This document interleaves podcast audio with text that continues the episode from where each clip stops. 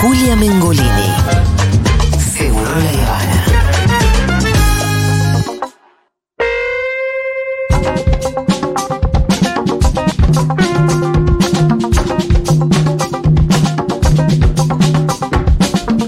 No sé si les pasa a ustedes, pero cuando eh, nuestro psicólogo, psiquiatra, se toma vacaciones, uno un poco de angustia le agarra. ¿Cómo que te tomas vacaciones? ¿Cuándo volvés?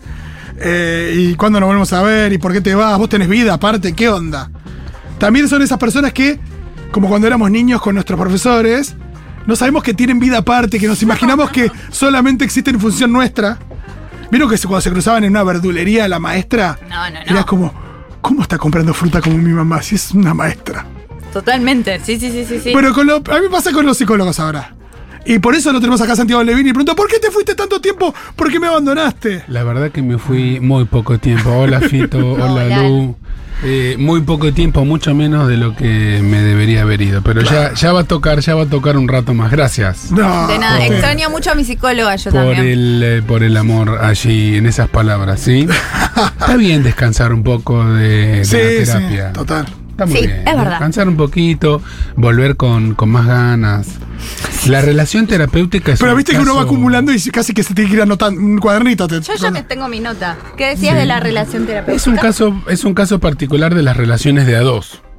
Mm. Sí. donde hay mucho amor, donde uno, donde hay malos entendidos, donde a veces uno se cansa, donde está bueno tomarse un, Un tiempito. una vacación y, y volver con las energías renovadas. Punto. Está muy bien, yo le mando un abrazo a Lorena. Yo a No queremos, no nos cae bien, no nos cae bien la gente que dice que se hace adicta o dependiente y que dice, mira, esto que vos me estás diciendo, no sé qué decirte, pero el jueves tengo sesión, el viernes te contesto. No, No, claro. pero eso es dependencia. No, Sí, eso sí. no. La vida pasa por otro lado, las decisiones las tomamos nosotros y la terapia es un espacio, un paréntesis para, para pensar. Nosotros civiles, porque vos sos psiquiatra, digo, para que quede claro qué decir cuando decís nosotros. Nosotros. De Santiago No, persona. ¿Qué tenemos para hoy?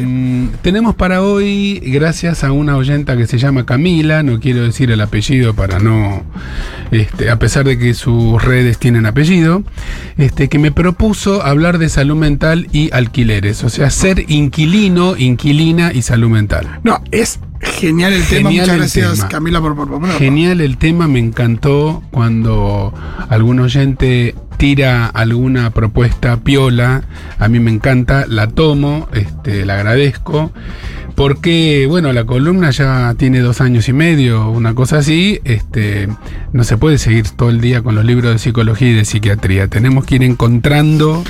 Este, otros, el- nos pasamos diciendo que salud mental está en todo, Sí. Salud mental como concepto transversal, como Ilván, está en todo, en cómo uno se siente a la mañana, este, en por qué el domingo a la tarde a veces uno se bajonea, o por qué uno extraña al terapeuta cuando se va de vacaciones, o este, las concepciones acerca de la muerte, el embarazo adolescente, el bullying, la educación sexual integral, eh, la pérdida de seres queridos, el envejecimiento, etcétera, también está en este tipo de situaciones cotidianas en las que no la pasamos tan bien. Porque aparte son cuestiones permanentes. Hay algo respecto de. Ya lo vas a expresar vos, pero eh, respecto de, la presión, eh, la angustia de, de- de la incertidumbre respecto a tu situación de vivienda y la de tu familia, que, que puede ser eh, una constante eh, y, y muy angustiante también. Bueno, yo voy a tratar de ver cómo me las arreglo para meter en la misma ecuación todas las cosas que quiero decir. Primero, eh, en nuestro país hay un enorme déficit de viviendas. Sí. Enorme. Es uno de los derechos sociales más vulnerados cotidianamente. Hay gobernantes que se han propuesto seriamente avanzar en ese sentido, pero lo que se avanza es tan pero tan lento que prácticamente no se nota. Hace poco hubo un anuncio del gobierno nacional de que se entregaban no sé cuántas casas en la provincia de Misiones. Estamos atrasadísimos y es una deuda social enorme. Sí, siempre es Enorme. insuficiente. Siempre que uno mira los números, por supuesto que un abrazo y la mayoría de las felicidades para quien le toca. Pero siempre son números que. Pensemos que en Argentina hay 5.000 barrios carenciados, villas miserias, barrios de emergencia donde viven más de 5 millones de personas. Entonces, este, hay un montón de personas en el país que no tienen techo, ni propio, ni alquilado, ni prestado, eh, y que viven realmente en condiciones inaceptables. En, siendo que en nuestro país la vivienda es un derecho. En otros países no. Ustedes saben que la Constitución Nacional fue reformada por Perón en el año 49, pero luego derogada por el gobierno militar que lo, que lo este, derrocó. Mm, Aramburu eh, derogó esa, esa constitución que era mucho más linda que lo que quedó en la que siguió luego, que es el artículo 14 bis. Sí. Aparentemente esa parte escrita por un jurista radical, Crisólogo Larralde, que para todos nosotros es una calle. Pero la mayoría de las calles fueron personas alguna vez. Este, las calles que se llaman el Seibo no, no fueron Claro, personas. iba a decir 9 de Esas- julio, no. Esas no, esas no fueron personas, pero muchas sí. Este, 9 de y- Julio Iglesias. no, claro, eso, ese, ese no, no creo que a un bebé le pongan ese nombre. Pero en Uruguay podría ser. Sí. Eh, lo que quedó es ese artículo 14 bis, muy interesante, en donde el Estado asume la responsabilidad de garantizar el acceso a una vivienda digna. ¿Cómo le suena eso? Me suena fantástico, pero también como una utopía viendo hoy lo que pasa. ¿Y cómo le suena que el artículo 75 de la Constitución, yo soy psiquiatra, ¿eh? pero algunas cosas me las aprendo igual, inciso 22, dice que cuando el Parlamento aprueba un tratado internacional, ese tratado internacional adquiere rango constitucional y tiene más jerarquía que las leyes. Bueno, hay varios tratados internacionales que garantizan el derecho a la vivienda. La Declaración de los Derechos Humanos, que es bastante vieja, el, eh, ¿cómo se llama? ¿Derecho del Programa la- de los Derechos del Niño. En San José, Costa Rica. El, el PIDESC, el Programa Internacional de los Derechos Económicos, Sociales y Culturales, que es muy, muy, muy importante también para salud mental. Pero, ¿tenemos vivienda para todos y todas? No. No tenemos. ¿Qué pasa cuando uno no tiene vivienda y está en este momento de este sistema capitalista tan cruel, tan marginante y tan generador de ansiedad y de angustia? Pasa que uno tiene que intentar alquilar. Cuando yo era chico, y yo escuchaba mucho cómo el inquilino en una etapa anterior, cuando yo era chico, la etapa del sistema era otra. No era esta. Era antes de la caída del muro de Berlín, era otra, otro capitalismo diferente. En Argentina, en nuestra región, el inquilino era una figura, una institución respetada. El propietario trata, cuidaba muy bien a su inquilino, porque ese inquilino estaba viviendo en una propiedad de él, porque le cuidaba la casa. Eh, el había una ética distinta un- en de vínculo entre el inquilino y el propietario. El propietario pedía Claro, entonces, la permiso- relación de, entonces la relación de poder era muy diferente. Pedía permiso el propietario una vez cada año, cada dos años, si por favor me permite entrar para pintar, así se la dejo la casa linda y usted sigue viviendo en una casa que esté bien. Todo eso se ha invertido, se ha ido a la mierda y hoy en día ser inquilino es prácticamente ser una lacra. Se invirtió la carga de todo, vos tenés que demostrar que sos solvente, tenés que demostrar que no necesitas alquilar, como un préstamo personal en un banco. Eh, tenés que demostrar que no sos un delincuente, tenés Eh, que demostrar, eh, tenés que saber que cuando pones un depósito de garantía lo vas a perder porque nadie lo recupera nunca. Eh, y después eh, esto de demostrar ingresos formales para después pagar de manera informal. Por Hay una cosa también que, que es muy perversa ahí. Bueno, vos sabés que la FIP tiene, este, la AFIP tiene empleados en negro. Sí. Entonces, si empezamos por ahí, eh, todo lo demás es posible. En nuestro país, además, con esta inflación, un día podemos hablar de inflación y salud mental, ahora que lo pienso, Sí, también. en otra columna. Eh, la inflación no es un problema de la macroeconomía, lo digo yo que soy este, de familia de economistas, este, no es un problema de solamente de que se emiten muchos papeles. La inflación es un método que utiliza la oligarquía argentina para apropiarse de mayor renta que la que le correspondería si se respetaran las reglas del juego del capitalismo. Entonces, la inflación genera más pobreza generalizada y más riqueza concentrada. En una ciudad como la de Buenos Aires, además, ya vamos a llegar a cómo se siente un inquiline. En una ciudad como, como la de Buenos Aires hay un montón de viviendas desocupadas. Un montón. ¿Por qué? Porque el gobierno del actual jefe de gobierno este, de origen neoliberal ha favorecido pérdida de espacios verdes para el blanqueo de dinero y para el negocio inmobiliario, pero no para resolver el problema de la vivienda de las personas. Y así vemos barrios en donde hay mucho departamento de lujo vacío con mucha gente viviendo en la calle. Esto tiene como este, producto social y económico y político una palabrita que seguramente un fenómeno social que tiene una palabrita de inglés que es gentrificación, Sí. gentrification, que quiere decir, eh, traduciéndolo libremente al castellano porteño, sería conchetización. Es perfecta Sí, sí, la traducción. Lo, que he pensado en traducir esa palabra y, y lo resolviste en un Sí, sí, sí, segundo. increíble. Vos, eh, por ejemplo, La Chacarita era un barrio muy popular y hoy se va conchetizando. El otro día vi una nota en el diario que a mí me cayó muy que tenía como titular eh, La Chacarita, el futuro, el futuro barrio Lemaré parisino. Ay. Ay, cállate la boca. Entonces, eh, Volvemos a lo que veníamos charlando Creo antes, que era en el diario de La. Nación. ¿Y ¿Por qué no va a decir en realidad, fíjate cómo vamos sacando a los pobres de la ciudad autónoma de Buenos Aires y los vamos tirando del otro lado de la General Paz al conurbano?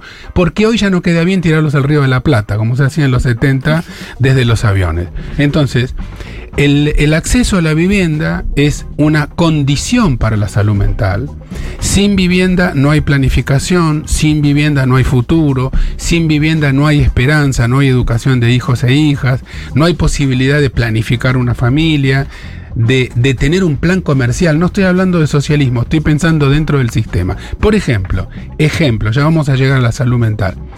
Un, eh, un- un fenómeno del que se habla mucho en estos días, el otro día lo estuve hablando con un político en particular, es cómo resolvió la ciudad de Berlín, el municipio de Berlín, el problema de la crisis de vivienda, que es un problema mundial porque la población realmente crece eh, a niveles inéditos y no hay manera de alimentar, de cuidar, de atender la salud, de prevenir, de vacunar y de hospedar a tanta cantidad de gente. Eh, en nuestro país, ¿quién pone el precio de los alquileres? Las- eh, los dueños, las inmobiliarias y Las los inmobiliarias, los dueños, o como le gusta decir a los este, nuevos liberales, El mercado. el mercado. Sí. Es una de, los, una de las Me abstracciones. encanta que el, mer- el mercado como si todas las partes tuvieran el mismo poder y... Claro, Por el supuesto. mercado. El mercado es ¿Qué, todo. qué hicieron en Berlín? El Estado se convirtió en un actor eh, participativo y empezó a comprar y construir viviendas. Hay un instituto que compra y construye viviendas. Hay un porcentaje que en cada ciudad es distinta, que es para matemáticos y economistas, a partir del cual, cuando el Estado es dueño del 20, 25, 28, 30% de ese mercado, puede empezar a regularlo y poner precios que sirvan como techo. Si vos vas a un particular y te quiere cobrar más que lo que cobra el Estado, nadie le alquila. Entonces el tipo o la tipa tiene que bajar un Sí, poquito que también, el también se, se hablaba de eso en el caso de la de mm, la de Vicentín, por ejemplo, la- ¿Sabés con el cuánto- mercado de alimentos. ¿Cuánto dura un contrato de alquiler si este, vos lo haces en la ciudad de Berlín? No. Toda tu vida. Es perpetuo. Toda tu vida. Salvo que vos lo quieras rescindir. Pero no estás viviendo con el ay, ay, ay de que tengo que volver a renovar, me van a volver a matar, me van a pedir un aumento del 90% y un refuerzo del fondo este, de depósito de garantía, más probablemente un este, honorario más a la inmobiliaria, la tercera parte interviniente, una comisión. Sí, la especulación en cómo se maneja eso, porque hay una, hay una cosa de, de uno llamar a tu propietario y decirle, che, o a la inmobiliaria o que- con quien hables, eh, tenemos que renovar. Ah, sí, bueno, después vemos. Te- Tenemos que renovar. Ah, sí, después vemos. Y cuando falta un mes para que se termine el contrato, te dicen, ah, quiero tanto. Y para vos en un mes es imposible salir a buscar algo nuevo, conseguir, digo, y, Estamos y así es hablando, como... eh, en- estamos hablando, y lo, y lo digo con, con ironía, pero también con mucho amor, de white people problems. Sí. Porque estamos hablando de gente que gana en blanco, que tiene un buen sueldo y le puede dedicar 100, 150, 200 mil pesos por mes a un alquiler. Y que eh, la pasa mal, pero llega. Eso puede ser la mitad de su sueldo, la tercera parte de su sueldo, o dos, una pareja este, Sí, sí. donde ambas partes trabajan y los dos aportan. Ni hablar de los Sí, es es muy loco pensar que si alquilás un- tres ambientes en este país, estás dentro de. eh, digo, qui- quiere decir que ganas plata para estar dentro del 20% que más ganas. No, no, menos del Sí, 20, menos. menos. del 20, pero eh, que, que quede claro también que ni mencionamos el hecho cada vez más inusual de la clase media alta de que cuando vos tenés 20, 25, te recibiste de ingeniero este, de algo, papá y mamá te compren un departamento y tengas tu primer departamento ya antes de salir a laburar. La clase alta puede hacer eso y en los países este, europeos tampoco se puede hacer eso porque la propiedad es muy cara. Pero el alquiler en algunos países europeos, y pues los pongo como ejemplo porque conozco esas realidades, es muchísimo más accesible que lo que es para nosotros acá. Entonces, tenemos una franja grande de la población que no tiene dónde vivir o que vive en condiciones inaceptables, indignas, sin cloaca, sin internet, colgado a la electricidad. Lástima que no está Pitu en esta columna, porque podría aportar un montón, pero qué suerte que está Lu. Gracias. Este, eh, tenemos otra franja, que es la franja de la clase media, que trata de vivir no lejos del trabajo, porque esa es la otra variante. Vos querés pagar menos, andate, hacete un tren y dos colectivos, y te pasás cuatro o cinco horas por día viajando. Otro día prometo una columna que es empleadas domésticas y su salud mental.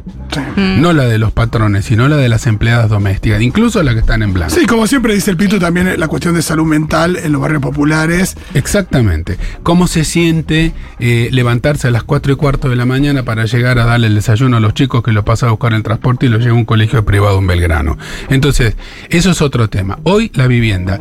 ¿Por qué se considera en los tratados internacionales que la vivienda es un derecho humano? Porque es una de las condiciones necesarias para poder reproducir la fuerza y levantarse al día siguiente. Nosotros necesitamos alimento, necesitamos cuidado, respeto, cariño, educación, atención de la salud y un techo para guarecerse de la lluvia, eh, un poquito de calefacción en invierno y un ventilador en verano. Eh, electricidad para poder enchufar una heladera y tener los alimentos frescos que no se pudran, agua corriente, potable, es un derecho humano también y está incluido dentro del derecho a la vivienda.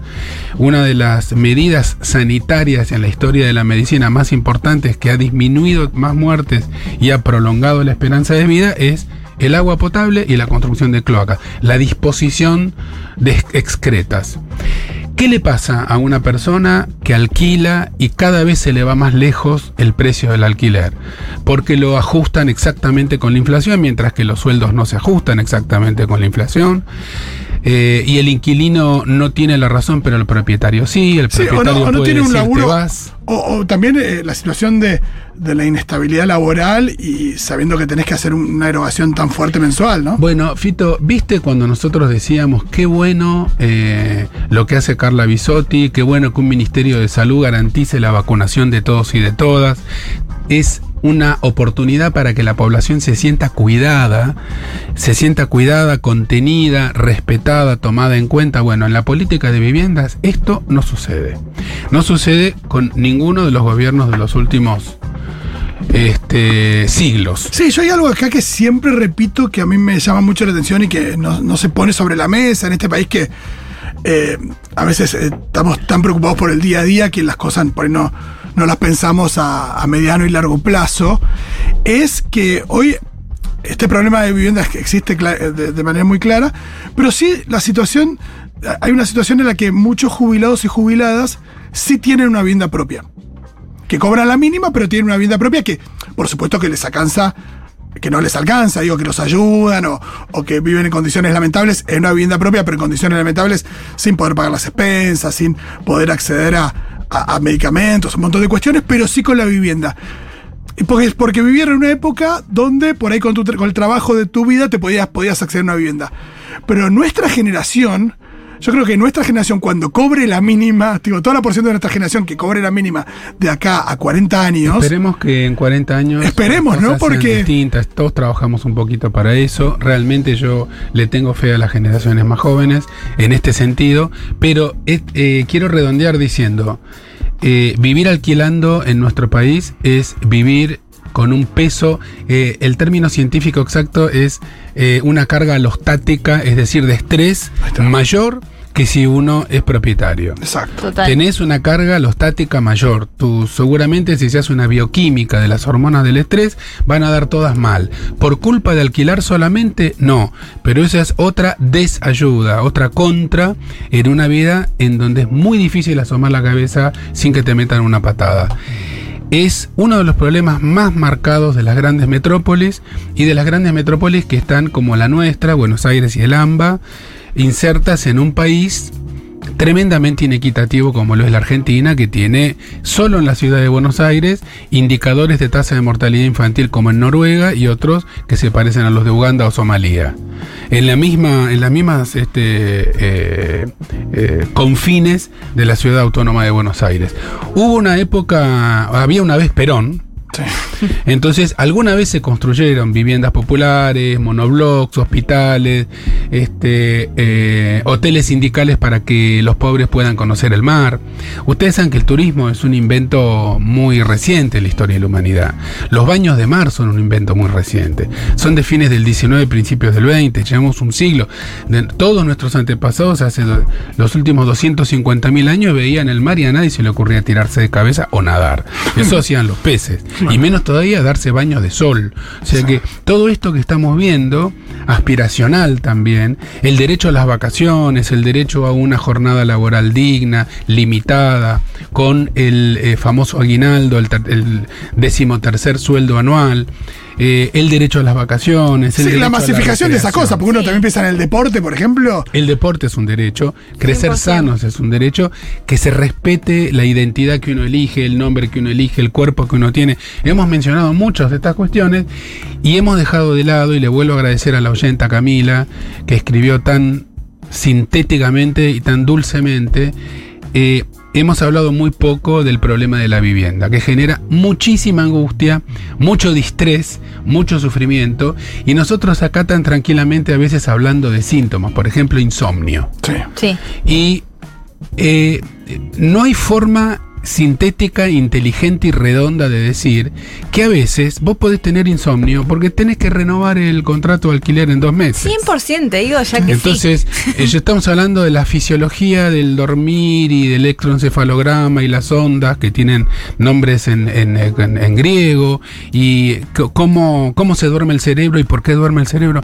Flaco, también existen cosas que pasan en la realidad real que te bombardean y que te hacen vivir mal o se te va el hambre. O para pagar el, el la nuevo, el nuevo contrato de alquiler tenés que sacar a los chicos de, de deportes o tenés que dejar de pagar el gimnasio o no te compraste ropa por dos años Sí, pues tenés Sí, que dejar eh, de proyectar en ciertas cosas. o te caes de la prepaga porque También. te podés ir a atender al hospital público pero no podés ir a vivir abajo del puente bueno el de puente de Córdoba ya no existe más entonces este es una situación delicada y es interesante está bien hablarle a la clase media de vez en cuando eh, sin pensar solamente en las clases populares que la pasan peor pero es bueno que todos y todas todos los días, sin, sin deprimirnos, sin melancolizarnos, sin ponernos a llorar, sino convirtiendo eso en una energía para poder ir y transformar la realidad, recordemos que hay un montón de gente,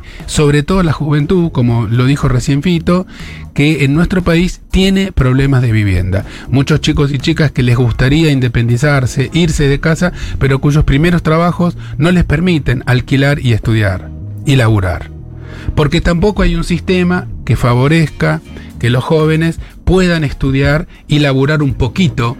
eh, de Claro. manera de poder hacer las dos cosas y que además le sobre dos chirolas para alquilar un monoambiente en algún lado que, que quede más o menos cerca de un tren. Algunas medidas apuntan hacia una nueva geografía. La gentrificación es lo contrario de lo que yo estoy diciendo. Convertir una ciudad en, este, en una ciudad cada vez más concheta, con más 4x4, con más barcitos y cositas cool, que a mí me encantan. Sí, pero pero que va sacando barrios donde había este, esos estacionamientos de puerta muy alta donde se estacionan, por ejemplo, los tipos que hacen mudanzas. Los camiones grandes que tenían una sola familia, un camión de mudanza. Todo eso se está tirando abajo y se construyen ocho pisos con 25 o 30 departamentos. Eh, cada uno de esos movimientos genera más angustia más allá de la general paz. Gente que tampoco te construye los medios de transporte para que vengas rápido.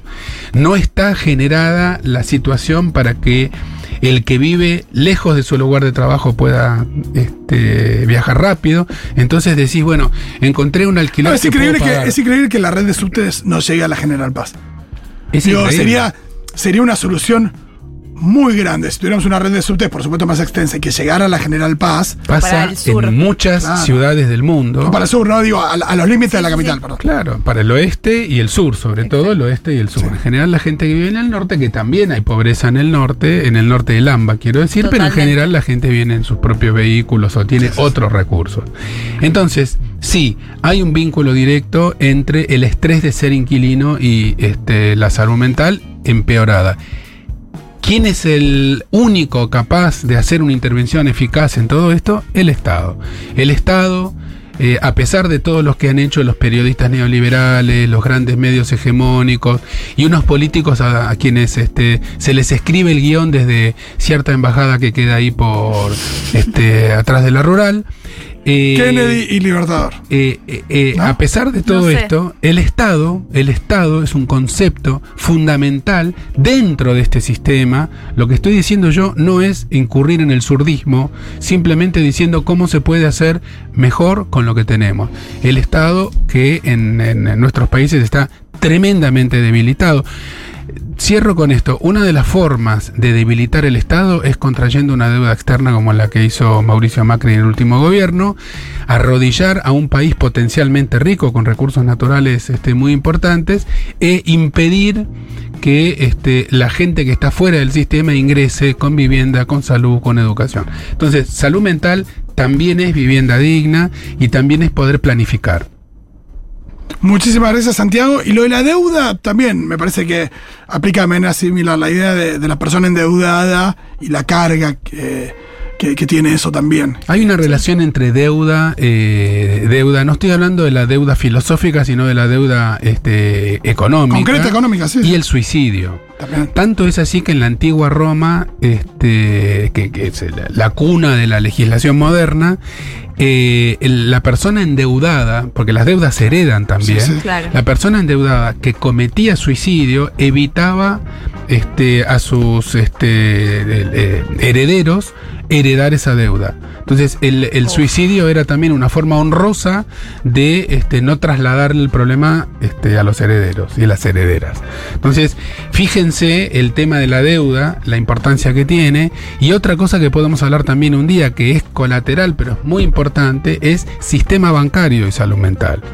Porque nosotros naturalizamos demasiado, demasiado, por presión del sistema, por una comunicación muy particular, este, en donde el Estado es mala palabra, el impuesto es mala palabra, etcétera, y nadie advierte que en todas las cuadras de la ciudad hay este, uno- unos negocios que se llaman bancos, eh, que en lugar de utilizar el excedente financiero para ayudarte a construir una casita en un terreno, te hunde cada día más con los intereses, con este, los desalojos, con las demandas este, en el fuero este, penal económico, etcétera. No es fácil, el sistema está preparado para que tenga muchas barreras y esas barreras generan sufrimiento psíquico que a veces terminan cuadros que requieren tratamiento y a veces simplemente hacen la vida más miserable. Sí, pero está bueno que lo valides, porque mucha gente, o por ahí de mi edad, o que estamos en situación de alquiler, no validas eso como un problema. de- Decís, bueno, ese problema que tengo que renovar, decís, bueno, pero todos tienen este problema, Claro. no es algo especial, a todos les Sí, pasa. la naturalización de, algo que no debería ser así. Lu, eh, eh, ahora que lo decís me doy cuenta que me faltó decir algo más. Es el problema del alquiler, esto, esto qué bien que dijiste eso, porque esto, me permite cerrar mejor. El problema del alquiler no se resuelve siendo propietario. Porque eso es lo que uno, el sistema te empuja a creer. Y vos decís, el día que yo me compre mi primer departamento se terminó este sufrimiento. Pero no, esa es, esa es, es el- la famosa salvarse solo. Capaz lo lográs, capaz no lo lográs, capaz aceptás tener trabajos en donde te recontraexplotan y no te gustan y a los 8 o 10 años te podés comprar algo, capaz no. Esto se resuelve con intervención comunitaria, con intervención estatal. Alquilar estaría muy lindo si tuviera una concepción político, social, económica y legal completamente diferente, donde el, el derecho a ser inquilino fuera un derecho social y donde vos no tuvieras nunca que pagar más que un porcentaje de tus ingresos para no afectar tus otros derechos también. El problema no es dejar de alquilar para ser propietario. 100%. Y encima ser propietario de dos, tres y alquilarle vos a otro. No, no, claro. re- problema. No, no, el tema pasa, la solución pasaría por otro lado. Muchísimas gracias, Santiago Levin. Nos vemos la semana que viene.